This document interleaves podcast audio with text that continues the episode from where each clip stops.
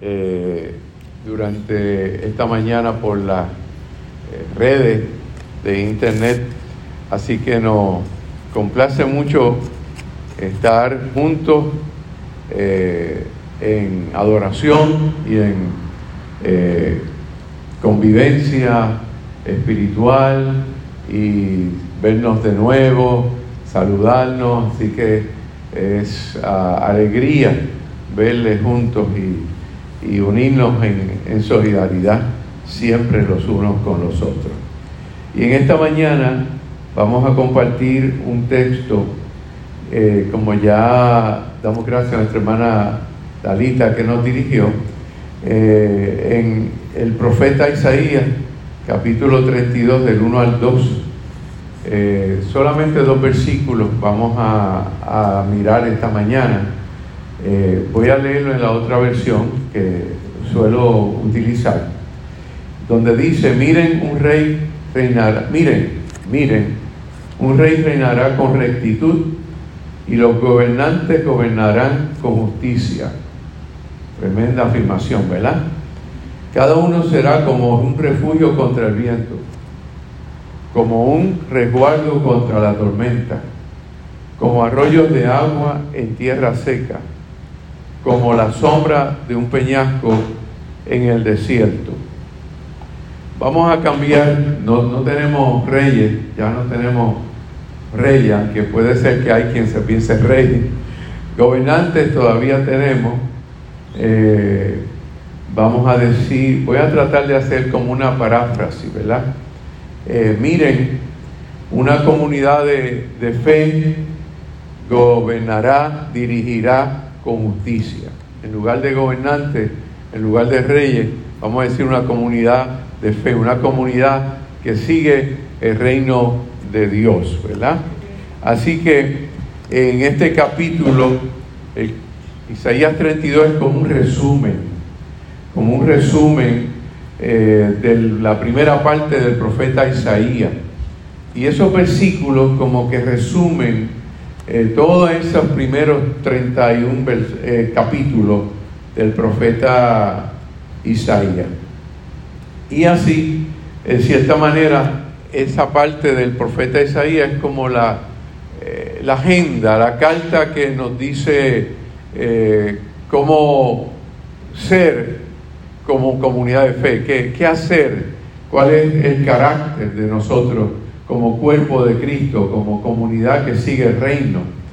Y eh, vamos a decir que es como la, la, carta que nos dirige, la constitución que nos dirige, que nos dice cuál es el camino, cuál, cuál es nuestra función, cuál es nuestra responsabilidad fundamental. Así que eh, la pregunta entonces es, ¿qué nos dice este texto a nosotros, la primera iglesia bautista reconciliación de Arecibo? Nosotros. ¿Qué nos dice esa carta? A nosotros, ¿verdad? E, este texto, perdón. ¿Qué nos dice este texto a nosotros? Y vean que uno se pregunta, y aquí los que están en el estudio de los jueves van a tener un poquito de una aplicación de la hermenéutica. Uno se pregunta por qué este texto comienza así diciendo, va a haber un rey, va a venir unos gobernantes que van a gobernar con justicia. La pista, la sospecha es que obviamente parece ser que los que estaban no estaban gobernando con justicia. La pista, la razón es que parece ser que ese pueblo de Israel se había olvidado de la justicia y del proyecto de Dios. Y por eso Isaías está diciendo, ahora viene un gobernante. Así que probablemente el problema es el desafío que tenía el pueblo de Israel, porque el pueblo de Israel en ocasiones se creyó que era Dios. Y todavía nosotros tenemos esa tentación de creernos superiores, de creernos que somos grandes. Y hay gente, hay pueblos hay familias que se creen que son invencibles, todopoderosos. ¿No? Y el profeta, profeta al fin, los profetas siempre eran críticos. eran críticos, por eso los perseguían y los mataban, porque lo que decían no caía bien con la gente, ¿verdad? Y el profeta está explícitamente casi diciendo, lo que le pasó a ustedes, pueblo de Israel, fue por tener un orgullo, una prepotencia muy arriba de lo que eran. Y Dios no los llamó para que se sintieran mejor que nadie, ni prepotentes ni superiores. Dios los llamó para que fueran discípulos humildes y sencillos de corazón. Para eso fue que Dios los llamó. Para que se reconocieran que siempre eran vulnerables, que no eran dioses. Que desde Adán y Eva estaba ese problema. Porque la serpiente dijo, ustedes van a ser como dioses si comen de esas guayabas que Dios puso por ahí. ¿Verdad? Y todavía tenemos que tener cuidado con eso, hermano, nosotros. De no creernos ser dioses. Y eso le pasó a los reyes y a los gobernantes de Israel y al pueblo de Israel. Nosotros algunas veces alabamos mucho a David y Salomón, ¿verdad? Pues David y Salomón colaboraron mucho con esa idea de que el pueblo de Israel se pensara dioses y grandes hay una canción que dice, no sé si ustedes la han escuchado, sube, sube, sube.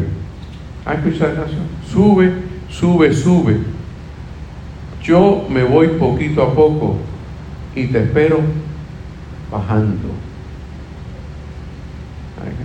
Yo me voy poquito a te espero bajando. Porque hay gente que es sube, sube, sube. Y el cantante dice, está bien, yo te espero bajando porque a más alto esté, más duro es el golpe.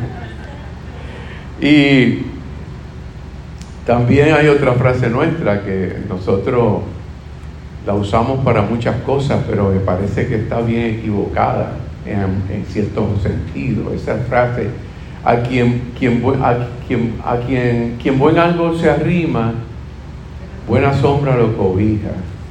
Cuidado. Cuidado a quien te con Porque hay gente que se arrima a árboles que creen que siempre van a dar sombra, pero los árboles se secan y dejan de dar sombra. Esa metáfora tiene mucho que ver con nuestro modo de vivir, con nuestra forma de ser. Eh, así que la clave, la clave entonces está en este texto de Isaías. Isaías le está diciendo al pueblo, bájense de esa nube. Eso es lo que quiere decir este texto. Bájense de esa nube. Déjense ser orgullosos. Yo sé que ustedes son gente muy sencilla, humilde, y lo que nos escuchan también, pero siempre es bueno recordarse uno de estas cosas. Siempre es bueno uno autoexaminarse para que no se nos vaya la mano. Siempre es bueno uno sentir, reconocer la fragilidad, la vulnerabilidad que tenemos, ¿verdad? Para poder descubrir cuál es nuestra función, para poder tener claro cuál es nuestra nuestro trabajo, ¿verdad? Y entonces, en cierta medida, en los salmos también lo encontramos y en otras partes del Antiguo Testamento. Y no se diga que Jesús de Nazaret donde Jesús entonces, como estaba diciendo Isaías ahí al pueblo, primero le está diciendo, solo poniendo la confianza en el, amor, en el amor y el poder de Dios alcanzarán salvación. Solo poniendo su confianza, su seguridad, su valor en el amor y el poder de Dios podrán alcanzar salvación. Por lo tanto, ser pueblo de Dios requiere ser tener una fe inquebrantable desde un espíritu y una actitud de humildad y de sencillez. Amén, amén, gloria a Dios. Hay, texto, hay muchos textos de eso en la Biblia, ¿verdad? Dice, la lista estaba hablando ahorita, ¿verdad? Que a nosotros, la gente muchas veces nos sentimos como achaque y demás. Y nos sentimos, y es cierto, pero Biblia dice, levanta las rodillas quebradas, levántate, vuela, sube, viaja, camina, rétate a ti mismo. Y eso que está diciendo Isaías al pueblo de Dios. El pueblo de Dios no puede estar de rodillas y no puede dejarse amedrentar, ni tan siquiera por la polvo y la fragilidad. Tiene que usar su energía para construir y adelantar el reino de Dios. Y yo sé que nos dan dolencia y que tenemos que usar antiinflamatorios y árnica y qué más este, tenemos que usar pat caliente. A ah, Camacho y Bengue y tenemos que usar qué otra eh, qué otros medicamentos ahora se dan mucho eh, los descargas eléctricos el terapia y todo eso. Pero lo interesante de Dios, el pueblo de Israel como pueblo y los pueblos y la gente nos pasamos, vivimos experiencias así. Pero el Isaías está diciendo al pueblo de Dios, ustedes estaban ahí todos frágiles y demás, está bien que les pasara para que aprendan y se den cuenta y reconozcan que no son como dioses, que son vulnerables, que son limitados, que tienen fragilidad, que su poder, su capacidad no está intrínsecamente en ustedes, sino en el amor y el poder de Dios que sobrepasa todo entendimiento. Y Isaías le está diciendo al pueblo, no te olvides, no te creas. En el campo allá en Calle decían, no te las eches. No sé acá, por Arecibo también te va, a ti yo, no te las eches. Y si uno era así un poco, le decían, ese es un hechón. O blanquito, los blanquitos, ¿se acuerdan? Los blanquitos. Mira como Mari dice así, porque las escuelas, los blanquitos. Cuando yo estudiaba en la universidad también había unos blanquitos que se reunían allá. Y Isaías le está diciendo, en Dios no te puedes venir a pasar de blanquito. El blanquito es Jesús de Nazaret, el único, y no es blanquito. Por lo tanto, por lo tanto, ¿qué está diciendo? ¿Qué está diciendo realmente Isaías al pueblo de Dios? Dice, la comunidad de Dios. La comunidad de Dios Mire cómo le dice, ¿qué tiene que ser la comunidad de Dios? Y eso es lo más trascendental de este texto. La comunidad de Dios está llamada a ser refugio contra el viento. Nosotros tenemos que ser refugio. No para enajenarnos, pero tenemos que ser refugio.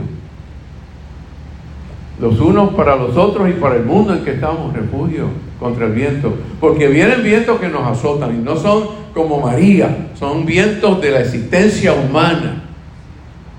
Traumas, problemas, caídas, fracturas espirituales, emocionales, cansancio, fatiga, depresión, frustración.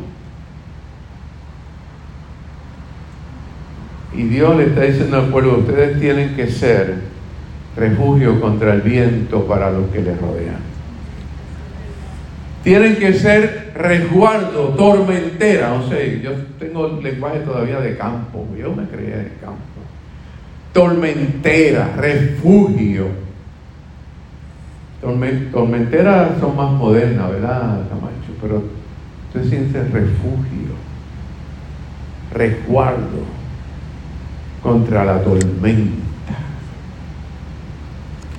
tienen que ser como fuente de luz en medio de la crisis de los pueblos y de los tiempos.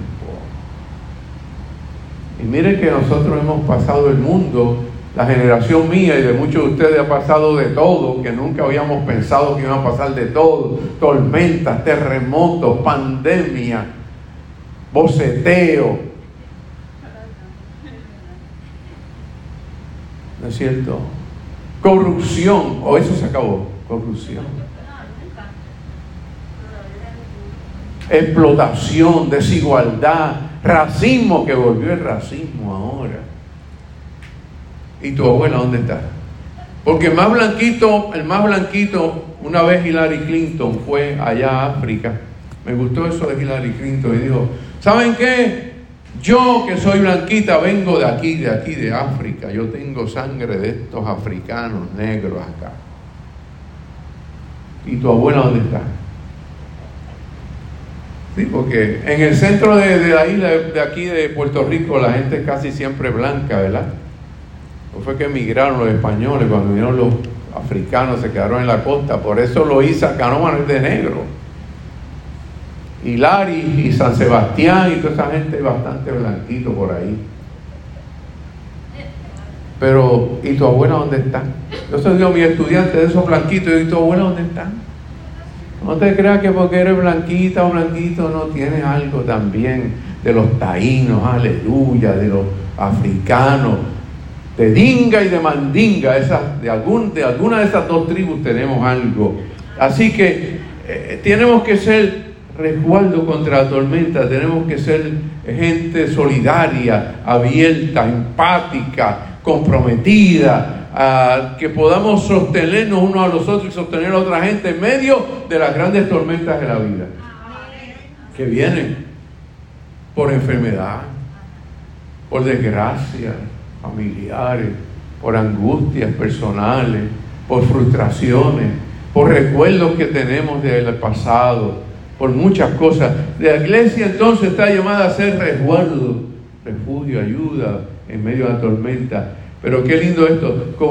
La iglesia, nosotros estamos llamados a ser, Jordan, arroyo de agua en tierra seca.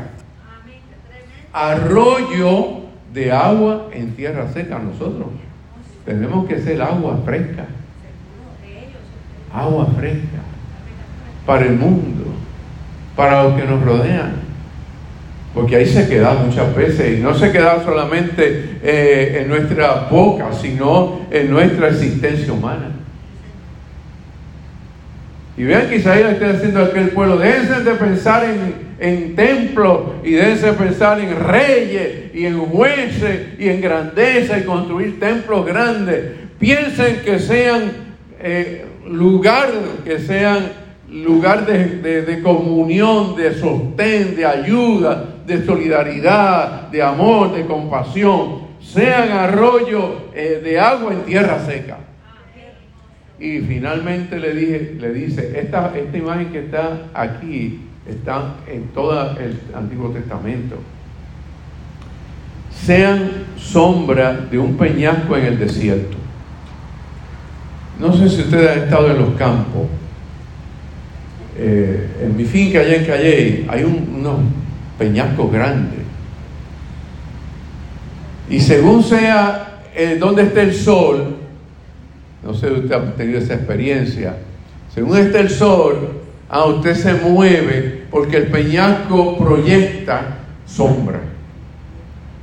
El peñasco, en medio del, del sol, proyecta sombra. Y entonces usted se va al peñasco en lado que está sombra. Isaías le está diciendo al pueblo de Dios, a su gobernante, ¿verdad? Gobernante hoy en día y los príncipes están ahí como que eh, son dan poca sombra. Los gobernantes de este tiempo como que, como que dan poca sombra, están como secos. Pero al pueblo de Dios le está diciendo, sean sombra en medio del desierto. Aleluya, qué imagen tremenda, ¿verdad? sean como símil, está usando una símil, como, vean que este texto está construido en símiles. Por eso la palabra como, como, como, símil, símil, símil. Sean como sombra de un peñasco en medio del desierto, en medio del desierto. Y probablemente estamos viviendo un mundo que es un desierto. No sé, yo algunas veces me siento que Puerto Rico es un desierto. En el sentido existencial, en el sentido vital, en el sentido espiritual, en el sentido emocional, pienso que este país nuestro se ha vuelto un desierto. Un desierto de amor, de respeto al prójimo, un desierto de capacidad, un desierto de responsabilidad, un desierto de integridad, un desierto de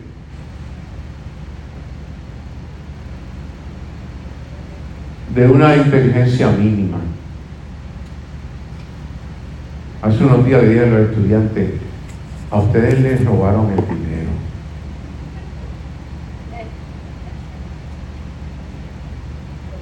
Porque no me saben decir quién es el Quijote. No le dieron a leer la verdad los días del faro.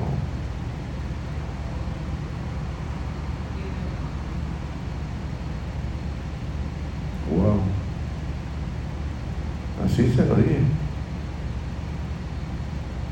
Pobre de nuestro sistema educativo, somos un país desierto. Yo sé que aquí hay maestras y trabajadores de orientadores, así que mi respeto a Mari, maestra, Lalita, orientador y otros, a Eva. Pero recientemente la educación es, vivimos un desierto. Pero en medio del desierto Dios nos llama a nosotros a hacer sombra, como peñasco que da sombra, en medio del desierto. Y eso, eso es profético, pero hay una palabra que no podemos pasar por alto. Y yo la digo con mayúscula. Hay una palabra en ese texto que es clave, clave hermenéutica, Dali y Blanca. Le digo a ellas dos porque están cogiendo las clases los jueves. Participen los jueves que van a echar para adelante y Marín también. Participen los jueves. Ahí estamos estudiando. Y esa palabra, esa clave hermenéutica, dice que le dice al pueblo de Israel, se lo está diciendo al rey que viene, porque este texto tiene que ver con un rey que van a inaugurar, y a los gobernantes que están por allí, ¿verdad? Que vendrían a ser como los alcaldes. Este, Isaías le dice, pero es que la clave es que van, que tienen que gobernar, que tienen que dirigir con justicia.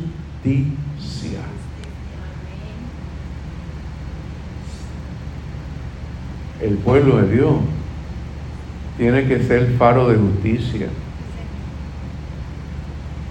Y miren, cuando somos faro de justicia,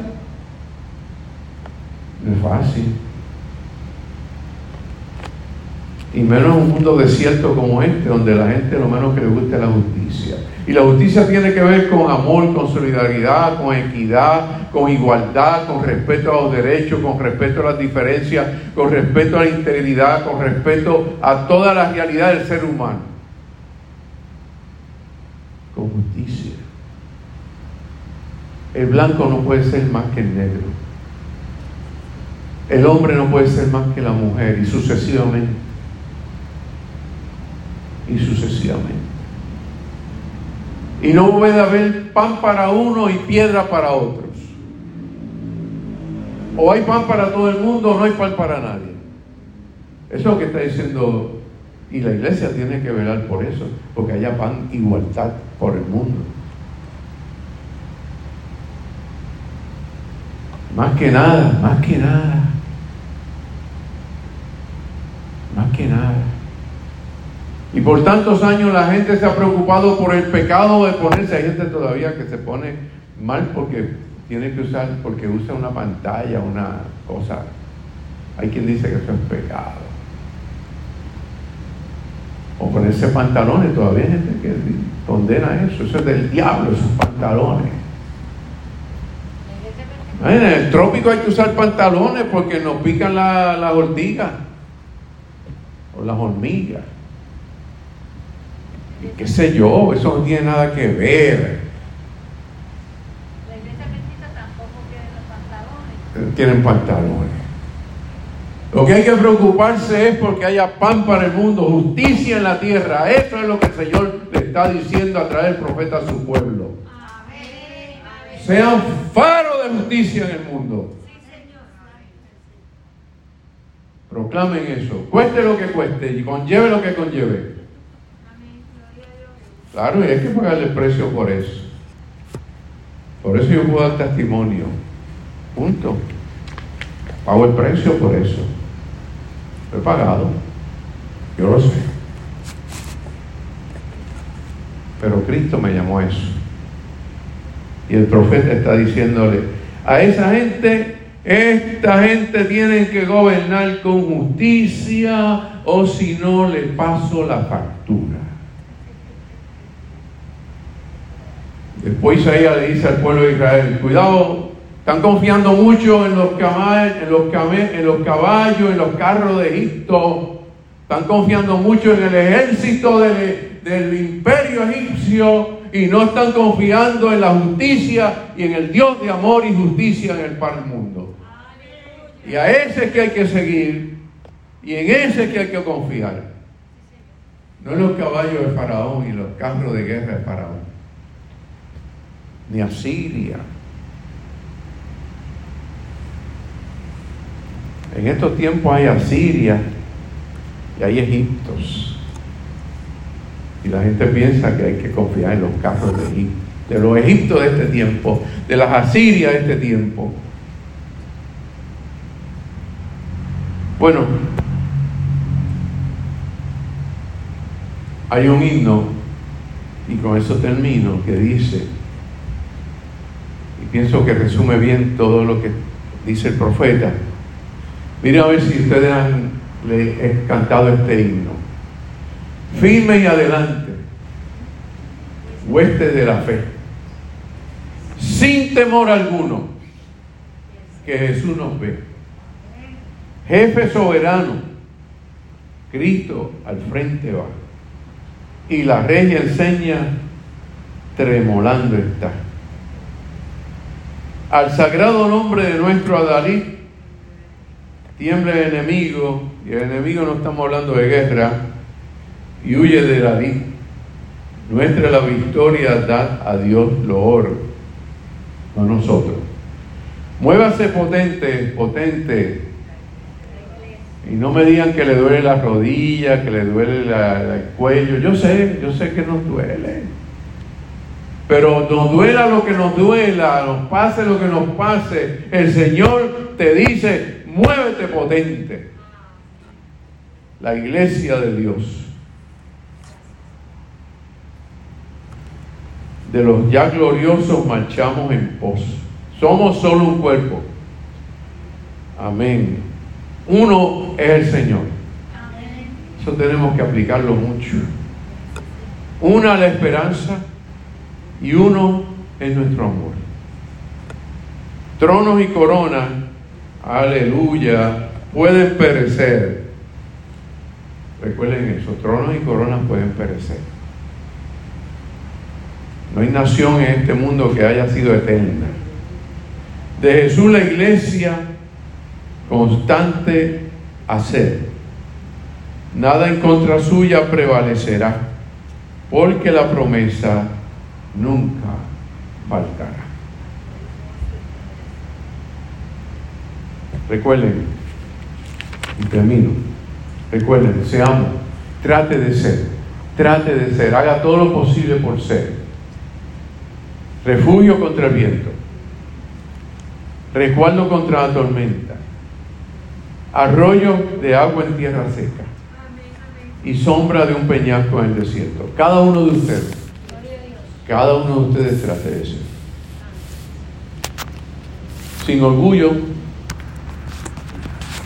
con sencillez de corazón. Trate, fíjate que digo trate. Algunas veces puede que no lo logremos, pero lo trato. Lo intento. Hago el esfuerzo. Ser de bendición de las múltiples maneras que uno puede ser de bien para alguien. Nunca sabe, uno nunca sabe, ¿verdad? Así que eh, espero que el Señor nos bendiga mucho en, esta experiencia y que esta palabra nos dé vista para la vida como comunidad de fe. Dios los bendiga mucho. Vamos a los anuncios. Eh, tengo varios anuncios. Eh, primero, el próximo jueves a las 7 y 30, este próximo jueves tema libre, tema de, eh, de discusión, conversatorio. ¿Qué hacemos en eso? Para los que nos ven, están invitados, para los que están aquí, lo que hacemos es que se, ponemos un tema y cada cual reflexiona desde la perspectiva de la iglesia y de la Biblia y de nuestra experiencia, reflexiona sobre algo que nos esté eh, y planteando o actualmente. Así que es un conversatorio donde todos pueden preguntar, comentar, reflexionar, reaccionar. Quiero también eh, anunciar el próximo domingo, el próximo domingo vamos a hacer eh, la reflexión más corta, porque quiero tener una pequeña reunión para que tengamos idea de cómo están las finanzas, eh, algunos proyectos que tenemos por delante en noviembre y diciembre para que eh, lo coordinemos bien. viene noviembre que tendremos una, ya el, domingo lo indicamos con, específicamente eh, y diciembre también. Eh, vamos a indicar con especificidad lo que vamos a hacer en diciembre eh, y cualquier otro asunto. Así que les convoco para que el domingo tengamos esa reunión. Nosotros no hacemos reuniones burocráticas de esa de mucho hablar, sino ir al punto y que, tener una idea de cómo están las finanzas. así que eso será el próximo el próximo domingo también tendremos nuestro culto, les dije que un poquito más breve, y entonces tendremos eh, la reunión de la congregación. Recuerden a los que nos ven por, internet que pueden continuar eh, participando los jueves a través de Zoom en el estudio bíblico o la actividad de ese día. Y eh, también están invitados para continuar con nosotros los domingos. A los hermanos que están aquí, continúen diciéndole a los hermanos y amigos que las puertas están abiertas para eh, que vengan presencialmente. Gracias a Dios aquí es de los pocos lugares que no se cobra. Se depositan ofrendas, pero nadie está obligado a la ofrenda. Cada cual da lo mejor de sí los que todavía quieran colaborar con la ofrenda de misiones, aún los que nos están viendo por, por las redes, les insto, les insto a, participar en esa ofrenda. Eh, quiero decirles también, eh, esto es un anuncio, eh, una nota al cárcel. en estos días se inicia un sínodo de la Iglesia Católica Romana. Y ustedes saben bueno, percibo que me conocen, yo soy muy ecuménico, muy abierto. De hecho, por eso estudié parte de mis grados doctorales en escuelas católicos romanas en Estados Unidos y aquí. Así que ese sínodo es importante porque convocó el, Papa Francisco y es un esfuerzo por que la Iglesia Católica mire un poco el mundo actual desde otra perspectiva. Así que eso ocurre, usted puede escucharlo por las redes, buscarlo en internet y estar al día que está discutiéndose en ese sínodo de la Iglesia Católica, católico romana. Eh, ¿Tú tienes algún anuncio, Narita? ¿No? ¿Alguna, ¿Alguien, algún anuncio? Nos alegramos mucho que esté nuestra hermana Eva por acá. Es un esfuerzo bien meritorio nuestra admiración por ese esfuerzo nos debe motivar, ¿verdad? Ese esfuerzo. Así que eh, a nuestro hermano Francisco le damos un abrazo solidario por el fallecimiento de su primo y a él y a su familia deseamos mucha ah, consolación de lo alto. Eh, y continuemos orando por todos los que están en recuperación eh, y necesitan de nuestra oración y, y vamos para adelante eh, a poner lo mejor de sí. Aún con, con, circunstancias que tengamos, pero algo siempre podemos hacer por el reino de Dios y su justicia. Ayer damos gracias que ayer tuvimos dos voluntarios allá de la iglesia presbiteriana de Cibao, estuvieron con nosotros y nos ayudaron un poco a, a arreglar el archivo allá y otras cositas más. Así que ellos dieron unas cuantas horas de trabajo voluntario y colaboraron con nosotros eh, en el día de ayer, muy gentilmente y muy solidariamente. Así que públicamente doy las gracias y se lo hago saber a ustedes que ellos estuvieron aquí ayer colaborando. Damos gracias porque hay que reconocer estas cosas, eso dice la Biblia, que da gracias a la gente. Damos gracias a nuestro hermano Camacho, porque la, la llave de paso de este templo estaba sepultada y el hermano Camacho la resucitó junto a nuestro hermano Francisco, ¿verdad? Así que hubo una resurrección simple ahí. Así que gracias eh, Camacho porque muy bien y gracias Francisco porque eh, todo está ahora mucho más eh, organizado.